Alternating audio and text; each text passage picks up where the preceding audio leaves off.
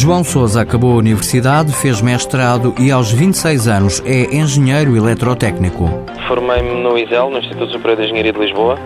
Entrei para lá em 2007. Fiz a licenciatura de 3 anos e depois fiz o mestrado de 2 anos. Foram 5, 6 anos de estudos, mais ou menos. Hoje trabalha numa empresa de material elétrico. É o primeiro emprego que tem na área em que se formou. Procurei as vagas de emprego na internet, surgiu esta com as condições do IFP, eu vim à entrevista, agradou-me e a partir daí é que depois se processou o resto. Fui-me inscrever no IFP, o projeto foi aceito, depois fiz aqui um ano de estágio com as medidas de estágio de emprego do IFP. Quando acabou o curso, João não se inscreveu logo no Instituto do Emprego.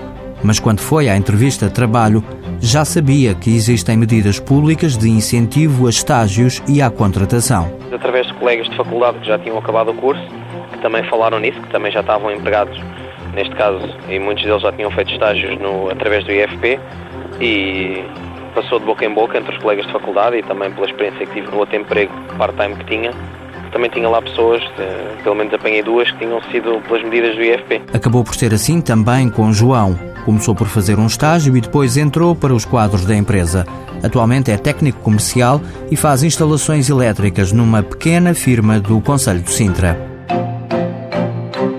Mãos à obra. Com o apoio da União Europeia, Fundo Social Europeu, Programa Operacional Assistência Técnica.